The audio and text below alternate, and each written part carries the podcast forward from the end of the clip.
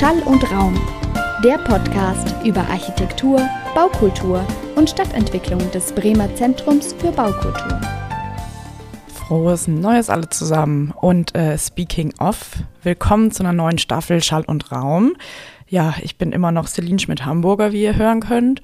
Und es gibt jetzt zuallererst mal noch eine relativ traurige Nachricht. Und ich dachte mir, die teile ich euch mal gleich zu Beginn mit, damit ich euch dann nicht mit schlechten Nachrichten am Ende alleine lassen muss. Und zwar wird das die vorerst letzte Staffel von Schall und Raum sein. Ja, genau. Also die Entscheidung war einfach, dass eben auf mich jetzt neue spannende Projekte zukommen und es, glaube ich, jetzt einfach an der Zeit ist, Raum für Neues zu schaffen. Aber für die ewige Erinnerung könnt ihr euch natürlich noch Schall und Raum Superfan-Socken Superfan-Socken bestellen. Ähm, das könnt ihr entweder auf Instagram per Nachricht machen oder per E-Mail an podcast.bzb-bremen.de. Dort nehme ich auch sehr gerne Abschiedsbriefe entgegen. Und genau, was ich noch sagen wollte, ist, dass wir einen neuen Praktikanten haben, Niklas. Der unterstützt uns bei der Produktion ganz maßgeblich, vor allem bei dieser Staffel und auch noch bei ganz vielen anderen Dingen. Die aktuelle Staffel ist ähm, ja mitunter auch Teil des Begleitprogramms einer aktuellen Ausstellung im Wilhelm Wagenfeld Haus. Und die Ausstellung heißt Architektur für alle, emanzipatorische Bewegungen in Planung und Raum. Und ich bin auch äh, ja deren Co-Kuratorin, deswegen kam es zu diesem Deal, würde ich mal sagen. Die Ausstellung kann man sich noch bis zum 12. März anschauen und ist natürlich ganz, ganz toll. Gibt es auch eine super Website zu. Den Link dazu und alles weitere Interessante findet ihr dann auch wie immer in den Show Notes. Genau aus den Vorgesprächen zur Konzeption dieser Ausstellung hört ihr nun einige Ausschnitte des KuratorInnen-Teams, wo es eben um allgemeine Probleme, Fragen und Utopien in Bezug auf die Gerechtigkeit in Planung und Raum geht. Städte auch als betoniertes Abbild von ähm, gesellschaftlichen Systemen zu sehen und halt nicht als etwas, was irgendwie neutral entstanden ist. Was passiert eigentlich in Städten? Wie entwickeln sich Räume? Wie ja, können Leute sich Räume aneignen, wo werden sie ausgeschlossen. Dass Architektur sich eben nicht nur auf den Hochbau beschränkt, sondern Frauen ja auch oft ja in so einer Art äh, Nische sich auch wiederfinden. Ja, was einfach oft nicht so wirklich als Architektur begriffen wird, weil es eben nicht der klassische Hochbau ist, aber weil es dann eben so Sachen sind wie eben eher im sozialen Wohnungsbau vielleicht oder barrierefreies äh, Bauen oder eben Anpassungsarchitektur. Ein Punkt vielleicht ist, dass man, wenn man über Architektur redet, oft sich das Werk anguckt, ja, das gebaute Objekt. Und dann, wenn man das tut, was sozusagen der, der Normalfall ist, dann reduziert es das, was man sehen kann. Wir haben hier in Bremen Frauen, die schon seit 30 Jahren im ökologischen Bauen oder im Bauen, behindertengerechtes Bauen äh, arbeiten und die wirklich Themen angestoßen haben, die heute sozusagen in den Mainstream kommen, ja, 30 Jahre später in der Architektur, die aber sozusagen da schon längst entwickelt waren. Und das können wir zeigen, weil wir über die Wirkung gucken und nicht über das über das Werk. Anders über Raum nachzudenken. Vor allem Raum, der entsteht durch die Bebauung der Um- oder Mitwelt und wie das eben wirkt auf verschiedene Menschen, ähm, aber auch Ungleichheiten reproduzieren kann. Dass wir uns eben auch die Frage stellen, ähm, ja, wem eigentlich auch die Stadt gehört, wer wo repräsentiert ist wenn wir schon über Diversität reden, dass einfach natürlich der Studiengang an sich diverser wird, dass die Themen in dem Studiengang auch diverser werden. So. Also ich bin ja selber noch im Architekturstudium im Master und ich finde, es ist einfach immer noch viel der Entwurf, viel der Hochbau. Man, man, wird so darauf, darauf vorbereitet, so dass du wirst in Zukunft ein Gebäude bauen, das dann irgendwie deinen Namen trägt, so nach dem Motto. Also ich finde, das ist so das Gefühl, was einem so vermittelt wird. Und es wäre total schön, wenn einem irgendwie wenn einem da vielleicht nochmal breitere Werte einfach vermittelt werden, mehr, mehr auf, das, äh, auf die gesellschaftliche Verantwortung, die man einfach hat, ähm, damit dass darauf irgendwie mehr gepocht wird und dass es einfach viel interdisziplinärer wird. Das wäre auf jeden Fall mein konkreter Wunsch fürs Studium an sich. Dass man ähm, nicht mehr die Namen kennt von der einen Person, die etwas gebaut hat. Wenn man eben immer nur diesen einen Namen mit dem Gebäude verbindet oder was auch immer, was es ist, dann ist es nun mal so, dass andere in den Hintergrund geraten.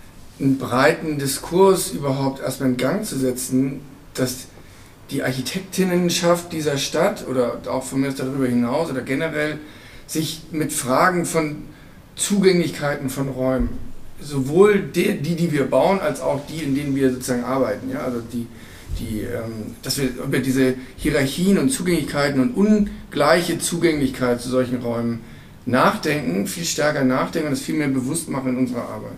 Viel mehr integrierte Planungsprozesse gibt, wo viele Menschen daran beteiligt sind, alle Gruppen, ähm, die man sich nur vorstellen kann. Also wenn man sich jetzt mal überlegt, okay, man will ähm, mehr Gender-Diskurs anwenden auf historische Ereignisse zum Beispiel, äh, ist das natürlich auf der einen Seite der einen Perspektive super legitim, weil die Perspektiven wurden jahrelang unterdrückt und unsichtbar gemacht.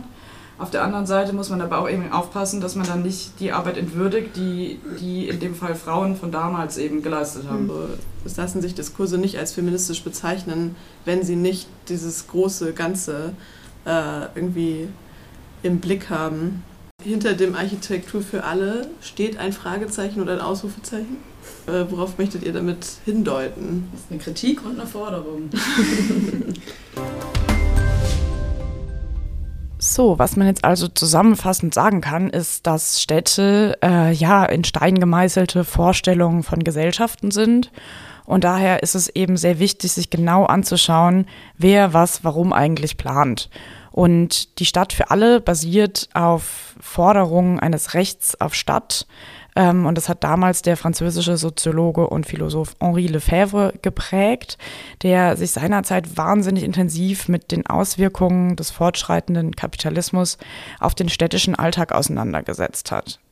Lefebvre meint mit dem Recht auf Stadt ein, in Anführungszeichen, Recht auf Nichtausschluss von den Qualitäten und Leistungen der urbanisierten Gesellschaft. Und das bedeutet also, dass es eben um Teilhabe an Debatten rund um die Entwicklung einer Stadt geht. Heute gibt es diese Debatten noch immer. Ja, und es dreht sich alles um so Fragen wie, wem gehört die Stadt? Sind es Touristinnen, für die die Innenstädte aufgehübscht werden? Sind es Obdachlose, die sich die Straßen eingeeignet haben? Sind es Kapitalgesellschaften, die Wohnraum bereithalten?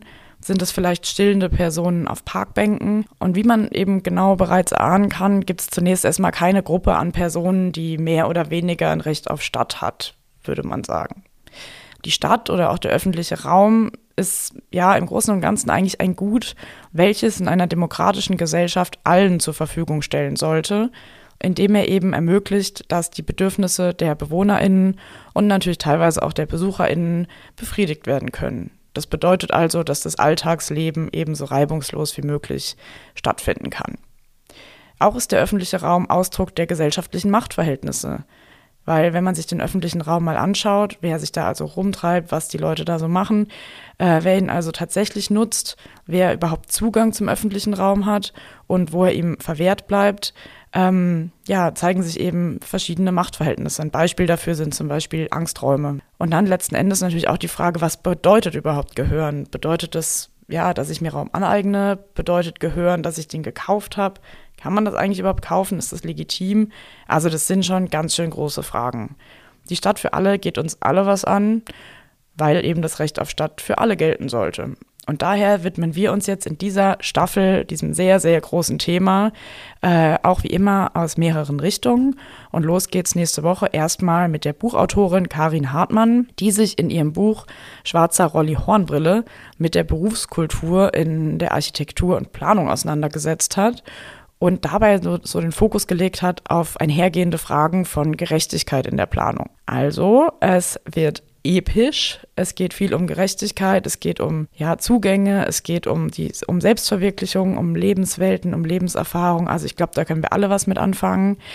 Ich freue mich auf jeden Fall auf die kommenden Folgen. Ich hoffe, ihr bleibt gesund und genau, bis zum nächsten Mal. Bis dann, ciao. Schall und Raum, der Podcast. Idee, Konzept und technische Durchführung Celine Schmidt-Hamburger. In Zusammenarbeit mit Christian von Wissel, Jörn Schaper und Frank Peters. Sprecherin und Recherche Franziska Ass. Social Media Jasmin Roloff-Omari. Social Media und Recherche Annika Kraut.